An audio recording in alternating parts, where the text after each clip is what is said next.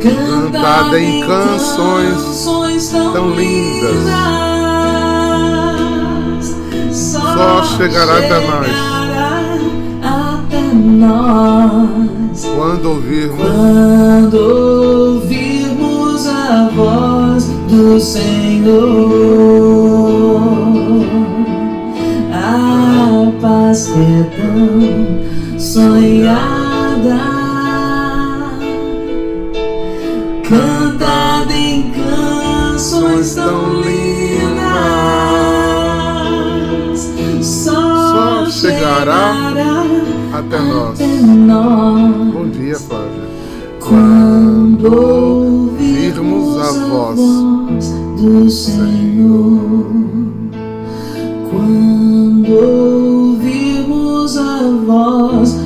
Senhor, quando ouvirmos a voz do Senhor.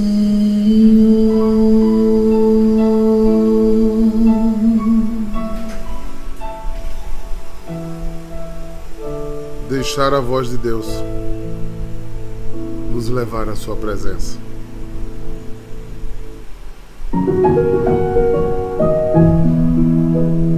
Desejo a você, meu irmão, minha irmã que me escuta no YouTube, no Instagram, no Zoom, que está ouvindo agora, que vai ouvir depois. Eu dediquei essa música, eu coloquei essa música, porque no início desta semana eu percebo que as dores que enfrentamos na vida faz pessoas caírem, se fecharem e ficarem atoladas no seu mundo de dor. Outras tentam canos de escapes, fugas, ilusões imperativas. E outras disfarçam, representam, fingem suas dores e suas frustrações.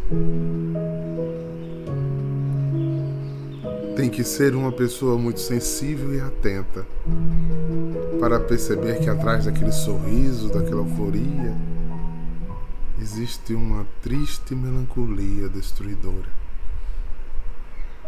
desesperançosa, infeliz. Essa música fala de um shalom, de uma paz que só tem quem se permite ao amor. O amor nem sempre é a solução, mas é a ponte. Porque o amor reverbera paz.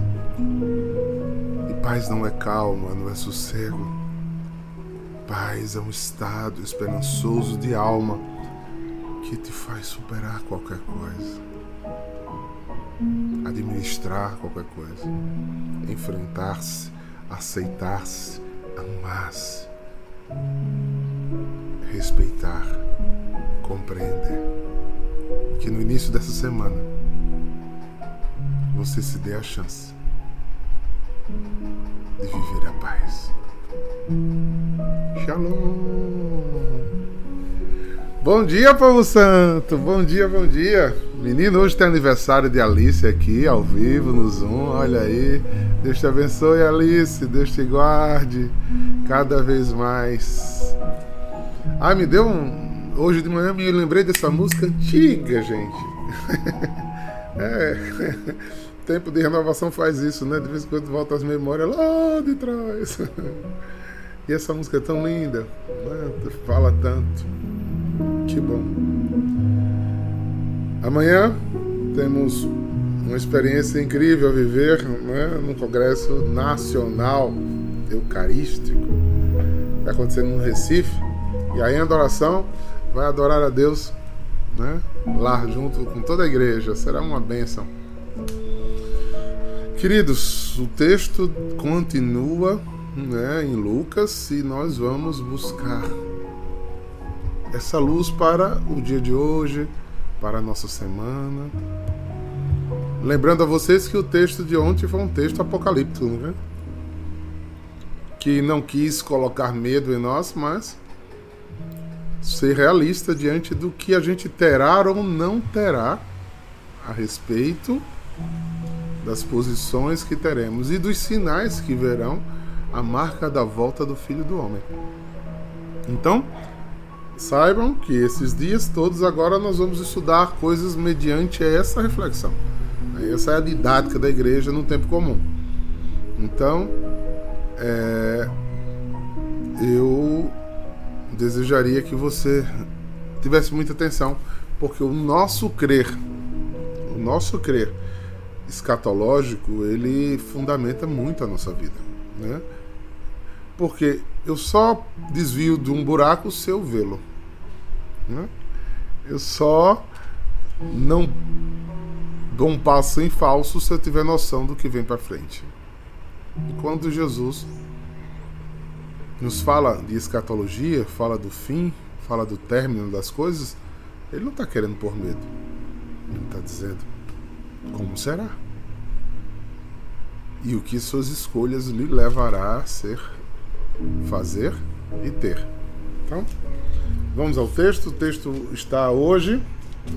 Estamos na 33 semana do tempo comum. O texto está em Lucas 18, 35 a 43. Né? Isso. E o texto diz o seguinte: Quando Jesus se aproximava de Jericó, um cego que estava sentado à beira do caminho pediu-lhe esmola. Ouvindo a multidão passar, ele perguntou o que estava, o que estava acontecendo disseram-lhes que Jesus Nazareno estava passando por ali. Então o cego gritou: Jesus, filho de Davi, tem de piedade de mim. As pessoas que iam na frente mandavam que ele ficasse calado, mas ele gritava mais ainda: Filho de Davi, tem de piedade de mim. Jesus parou e mandou que levassem o cego até ele. Quando o cego chegou perto, Jesus perguntou: O que queres que eu faça por ti? Jesus respondeu: Senhor, eu quero enxergar de novo.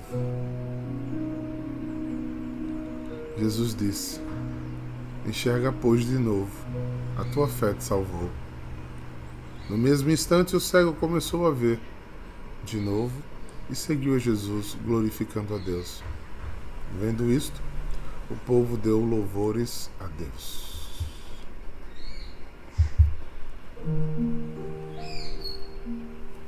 Essa é para mim e é para você palavra de salvação. Eu acredito que muitos de vocês conhecem uma expressão, um adágio popular que fala assim: o pior cego é aquele que não quer ver, não é?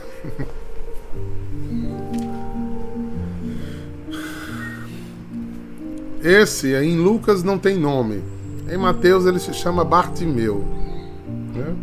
o filho de Timeu. Bartimeu, né? o filho de Timeu. Continua sem nome. Né? Primeiro vamos colocar num contexto o texto para que a gente entenda o porquê do cego e por que ele pede esmola. Lembre-se que deficientes e doentes em Israel não têm direito ao trabalho, não têm direito ao templo né, e vivem de medigância. Tanto que em Mateus ele é até mais claro, ele mostra que tem uma bolsa, joga a bolsa fora. Né? Ou seja, ele era um mendigo profissional. Aqui tem um relato interessante. É, eu vou até pegar aqui em outra versão. Não é?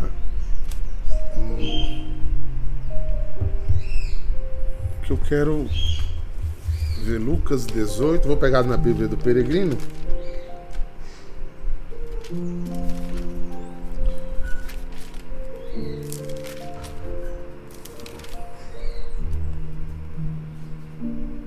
35.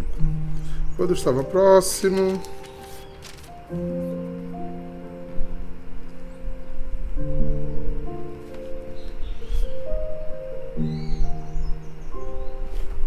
No texto que a gente leu, diz: é, Eu queria voltar a ver.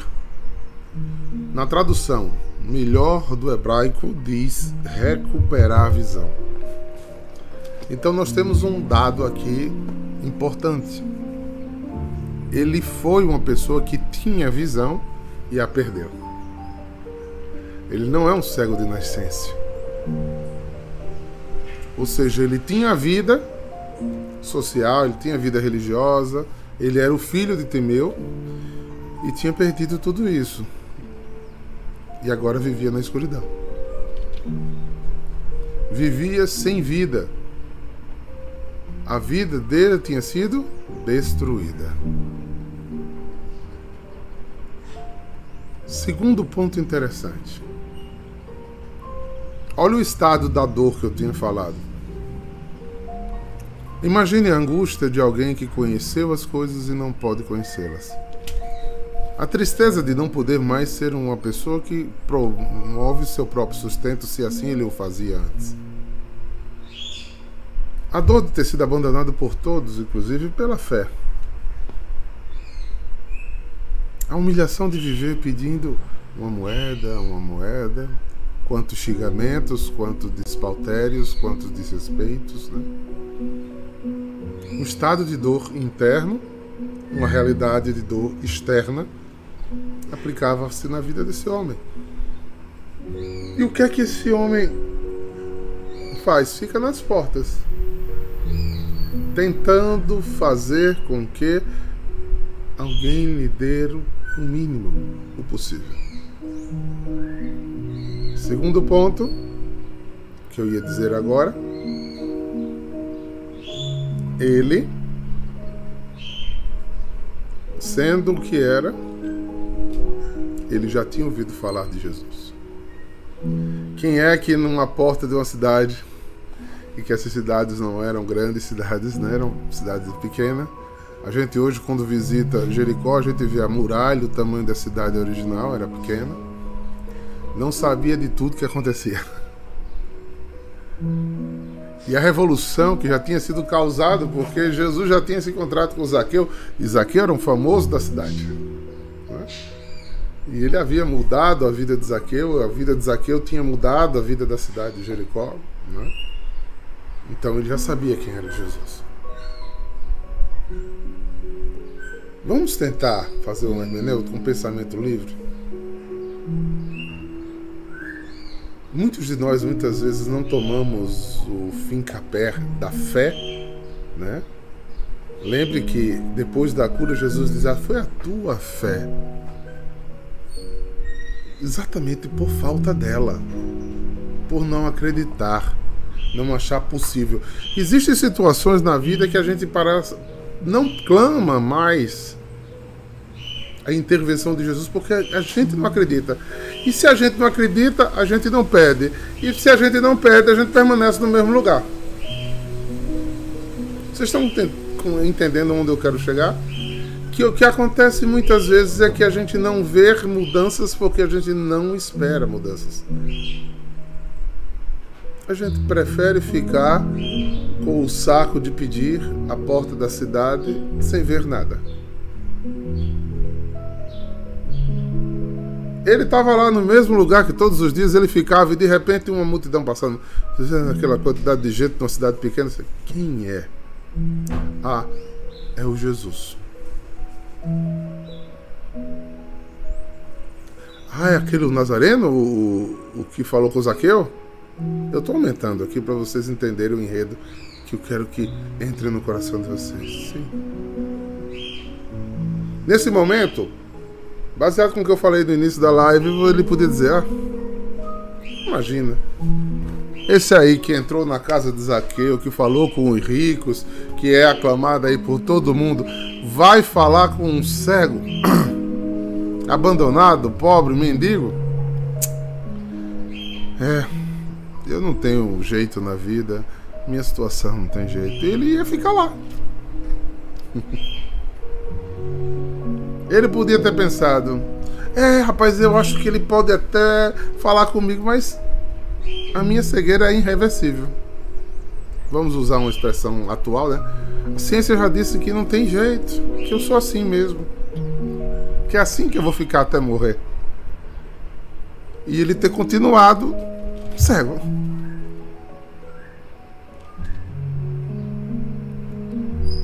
Mas ele acreditou. Primeiro, qual foi o primeiro ato de fé desse cego? Ele acreditou que Jesus o ouviria. Ele determinou-se ser ouvido por Jesus. Olha a expressão que eu vou usar. Ele determinou-se, Gregório, ser ouvido por Jesus. Tem hora que nós apresentamos as coisas a Jesus sem achar que Jesus vai ouvir. A gente apresenta as coisas a Jesus com falta de fé. Aí não chega no céu. Exatamente. Não chega no céu. A nossa oração tem que ter a nossa determinação. Não importa o dia, não importa a, hora, não importa como. Não importa que eu estou determinado que Jesus me escute. Talvez até para me dizer não. Mas me escute. Fale comigo. E me responda. E não, por favor, não estou falando que essa resposta deverá ser uma voz externa. Existem místicos que a têm. Mas uma locução interior sobre uma experiência do Espírito Santo é muito forte. Às vezes a boca de Deus vem pela boca de outros, não é? Vem pela uma palavra, vem pela uma música, mas Deus fala. Se sua oração não está sendo ouvida, você não está determinado nas suas orações. Qual foi o pedido mais assim clemente, é, atento de Jesus aos discípulos? Não multipliquem palavras. Não falem por falar. Um risco imenso nós católicos que temos belíssimas orações decoradas. E a gente fazer oração sem ser com o coração, simplesmente com a capacidade de ler. Mas o coração não concorda, o coração não se comove, não há determinação na sua oração. Cuidado para você não rezar um Pai Nosso e se por acaso alguém lhe distrair, quando você voltar, você não sabe onde estava rezando, porque você estava rezando, ou que você sabe lá de cor. Eu tenho muito cuidado no, nas orações do a liturgia das horas pelos anos que eu as faço. Eu tenho muitas delas decoradas. Mas eu tento rezá-las pausadas e lendo a palavra. Para que eu perceba uma nova nuance. Um grande risco espiritual é cairmos em rotinas fazermos por fazer. Segundo ponto da fé deste cego, ele não desistiu com o desestímulo. Duda até falou aqui embaixo sobre isso. Ele não desistiu com o desestímulo. Porque quando ele começou a gritar, o que ele podia ter pensado, alguém pensou também. Ele não vai te ouvir, não, tem muita gente. Tu acha que ele vai parar para olhar para ti? Ele, tu acha que ele vai te atender? Não bastava você não ter fé, existem pessoas que nos rodeiam que adoram nos colocar para baixo. Que adoram nos sepultar vivos. Não deixe ninguém te chamar de coitado, de tadinho. Pior que às vezes tem pessoas que, por necessidades psíquicas, querem ser os coitados, né? É o que tem maior doença, é o que tem maior sofrimento, é o que tem maior dor. A dor é a minha, é maior, não, é de Lu, não, não é de Mine, não, é de Tatiana, não, para com isso. Vamos concorrer até por dor agora. não, é? não deixa ninguém dizer que você não vai. A fé é o lugar do impossível. E só você a tem. Só você a tem. Eu lembro que num período de muita crise financeira que eu estava no começo da comunidade, eu tinha feito as compras do no cartão de crédito de Dani dos livros dos meninos e chegou a data de pagar e eu não tinha dinheiro, nem Dani. E nesse dia eu parei, eu tenho um crucifixo aqui na sala. Eu parei no crucifixo, olhei e disse: Eu te entrego essa situação, meu Senhor. Eu não sei resolvê-la.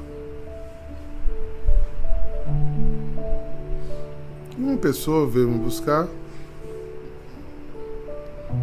e é uma pessoa amiga e não muito de fé. E ela chegou, estava de frente para o crucifixo. Aí ele disse, rezando? Eu disse sim. Pedindo a Deus o impossível. Eu tenho uma conta para pagar hoje e não tenho dinheiro. E a pessoa me respondeu assim: sem trabalho, sem amigos e sem quem tenha, esse dinheiro não chega. E eu podia ter recebido essa palavra maldita dele sobre mim. Eu disse: esse é o seu pensamento. Eu tenho Deus que prover todas as coisas. Passou amanhã. No meio da tarde eu ia fazer um casamento de uma um casal jovem e eles vieram para o atendimento sempre tem uma oferta, uma oferta simples, né? não é jamais perto do dinheiro que eu estava precisando. E ele, ela pegou um envelope, eu lembro como se fosse hoje, o envelope era de um, de um, um hotel, é, de uma agência de viagem. Se perdão o envelope, mas está aí uma contribuiçãozinha para, para a sua obra, para a missão eu agradeci.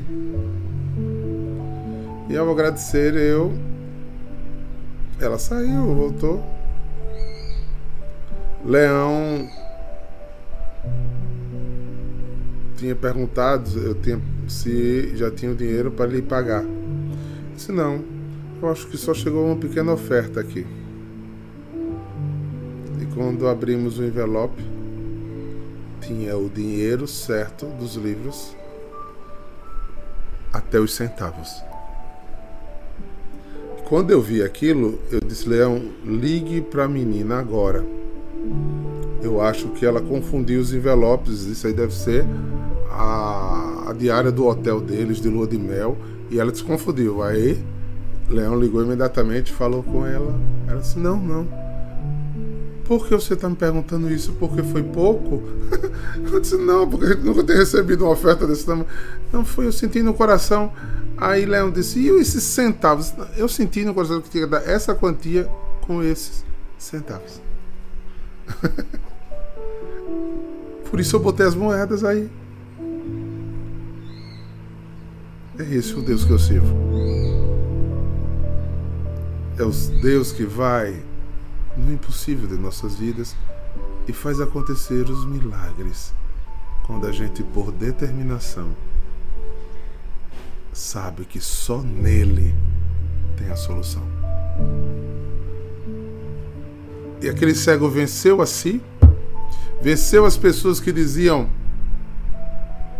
que ele não ia conseguir e gritou, gritou a misericórdia de Deus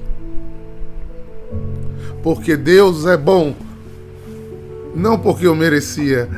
Esse milagre veio, esse milagre veio na vida desse cego, esse milagre veio na minha vida, porque Deus é misericordioso, porque pelos meus pecados, pelos pecados desse cego, nós não obteríamos cura, mas a fé me leva a vencer o impossível pela fé e não por merecimento. É por isso que se deve clamar a misericórdia de Deus, porque Ele é eternamente bom. E não obstante a nossa fraqueza, nosso fracasso, nossa pobreza, nossa miséria, Ele continua sendo bom e abençoador. Tem hora que Deus faz se a gente pedir, faz.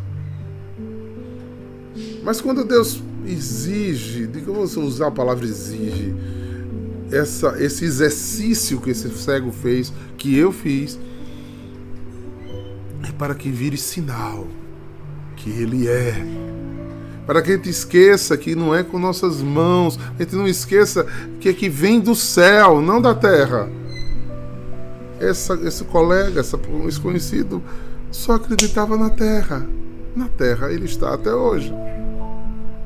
E eu continuo sendo sustentado pelo céu.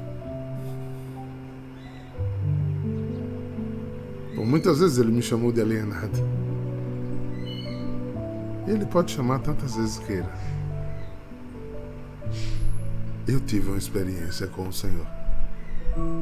A minha fé me salvou do materialismo. A minha fé me salvou do existencialismo. A minha fé me salvou da arrogância, de me achar alguma coisa. E a minha fé me colocou como a luta para ser uma criança cada vez mais dependente de Deus. Qual é a sua decisão? Qual é? Aonde você coloca a sua fé? Está se matando? Tá? Está deixando de viver para ter? Eu ainda escuto coisas do tipo lutar é jovem para na velhice ter alguma coisa. Ter dinheiro para pagar os remédios? Passar pela vida sem curtir sua família, sem cuidar de seus filhos, sem servir a Deus, sem poder adorá-lo. Respeito sua decisão, minha irmã, meu irmão. Mas eu escolho Deus. Eu escolho ser amigo de Deus. O diálogo foi tão claro depois, diante disso que eu estou falando. O diálogo foi: que é que você quer que eu faça? Você está me chamando de filho de Davi, você está me chamando de Messias. Né? Está me chamando de Messias, não tá? Você está me chamando de Salvador, não tá? Então o que é que você quer que eu lhe faça? Ele iria receber segundo a fé. Vamos usar uma palavra mais ampla da fala desse cego? Devolva minha vida. Voltar a ver não era simplesmente só ver. Jesus estava devolvendo vida a ele. A fé dele disse: Eu quero retornar a viver, a ver. Eu quero retornar a enxergar. Eu quero. Eu quero minha vida de volta. E o Senhor é clemente e bom e devolve a nossa vida a nossa vida. Deus tem sede, querido, de devolver sua vida, mas você é ansioso demais, é Marta demais. Não escolhe a melhor parte de deixar o Senhor de todas as coisas fazer as coisas no tempo certo. Cuidado com a dureza de suas palavras. A gente se defende como cachorros bravos. E quando a gente se defende, Deus se cala. Repito, quando você se defende, Deus se cala. Largue esse complexo de inferioridade. Deus é você é para Deus único. Então Deus não prefere mais um do que o outro. Deus não faz exceção de pessoas. Pense nisso. E para terminar,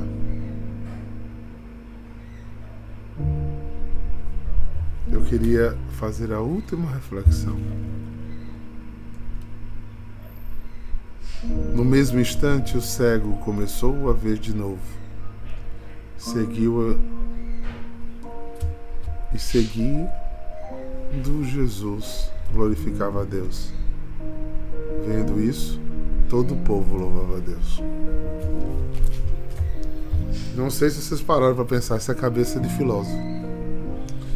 Ele pediu a vida de novo. Ele pediu a dignidade de novo.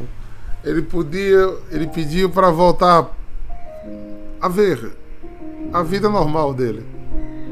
Mas depois que Jesus curou e salvou, depois que ele foi tocado pela mão do Rabi, ele não voltou mais para outra vida. Ele passou a seguir Jesus. Qual o sentido da vida agora sem aquele que lhe deu a vida? Então ele não voltou mais para a vida velha, gente. Ele seguiu, deixou Jericó. Ele não voltou para dizer: olha, papai, mamãe, povo que me deixou aqui na porta, olha, mestre da sinagoga, eu agora posso trabalhar de novo. Posso ver Não, ele agora ele descobriu a pedra preciosa da vida dele e ele não quer mais outra coisa, ele quer Jesus. Ele quer seguir louvando a Deus. Quem assim descobre caminha, mas minha maior dor é quem um dia já descobriu e agora quer voltar a pescar ou já voltou a pescar porque o coração encheu-se de uma malignidade, uma maligna, uma maligna ingratidão. E já não quer mais se gastar pelas coisas de Jesus. E vai embora. Porque eu quero e preciso, eu, Diácono Eduardo, lembrar que ele continua fazendo milagres. E eu tenho que segui-lo louvando, amando a minha família, amando minha esposa, amando meus filhos,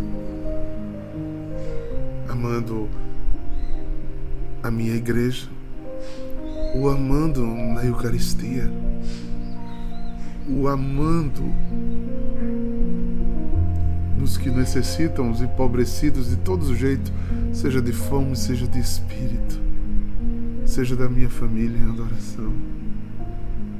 Porque a experiência de ter sido salvo, curado, cuidado, me faz louvar e entrar em sintonia com Ele, e a minha vida vai sendo vida, e a volta, e o maior, e o melhor pagamento, e a maior graça é essa paz, que no mundo é sonhada, desejada, mas aqui, em Jesus, ela é concreta. Eu a sinto é um sustento. Já ouvi pessoas perguntar como é que o Senhor aguenta. É porque não é, não sou eu. É em Deus. É em Deus. É mistério. É essa paz que supera o entendimento e a compreensão é um amparo, é um consolo que só vem do céu. Mas eu não posso ficar parado. Eu tenho que ir atrás de Jesus. Jesus está em vocês. Jesus está em todos que nos procuram. Está no lindo sorriso dessa criança nos braços de Nilo. Está no mais pobre. E a gente precisa segui-lo. O nosso maior louvor é amar, gente. Amar. E não é o dar melhor, é o dar o que a gente tem. Esse é o melhor. E não, não se preocupar com o recebimento.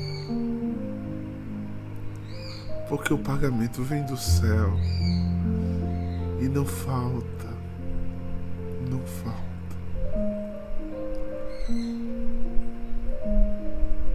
Ninguém me diga que tem Jesus sem atos de misericórdia,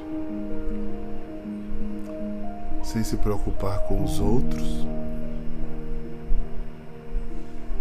sem amar os outros, né, Pedrinho?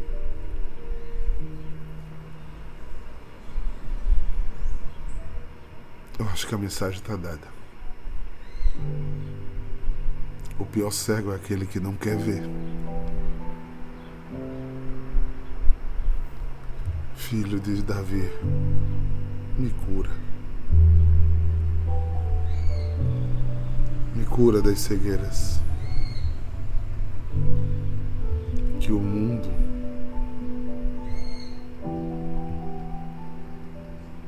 que a vida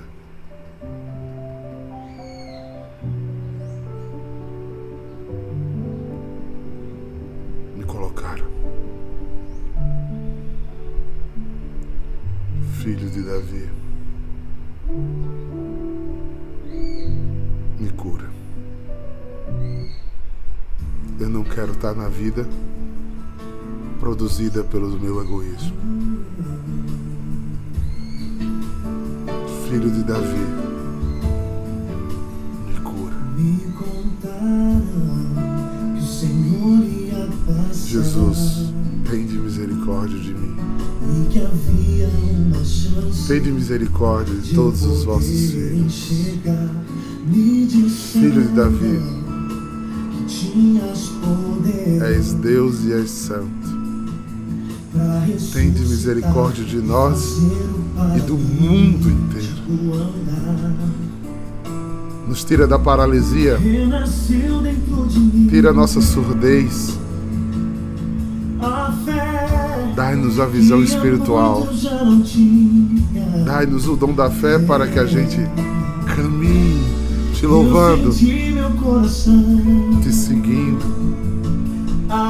te encontrando.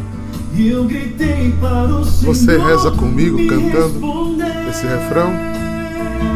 Seja essa sua oração no dia de hoje. Jesus, Filho de Davi, me cura. És o Santo de Israel. Tempestade se cala. Meu Deus, honra minha fé. Eu clamo isso em nome de Jesus.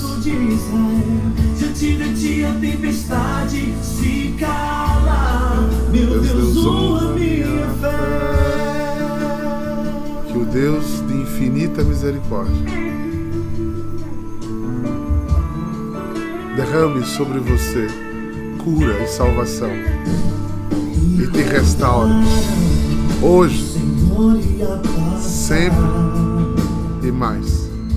Em nome do Pai, do Filho e do Espírito Santo. Jesse, levanta e anda, minha filha. O Senhor é contigo. Levanta. Ele pode tudo.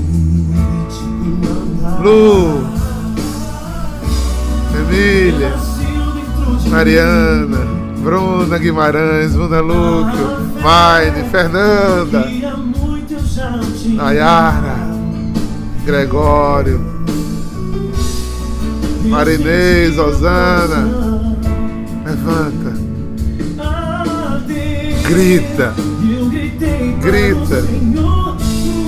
grita com determinação. Senhor te responderá.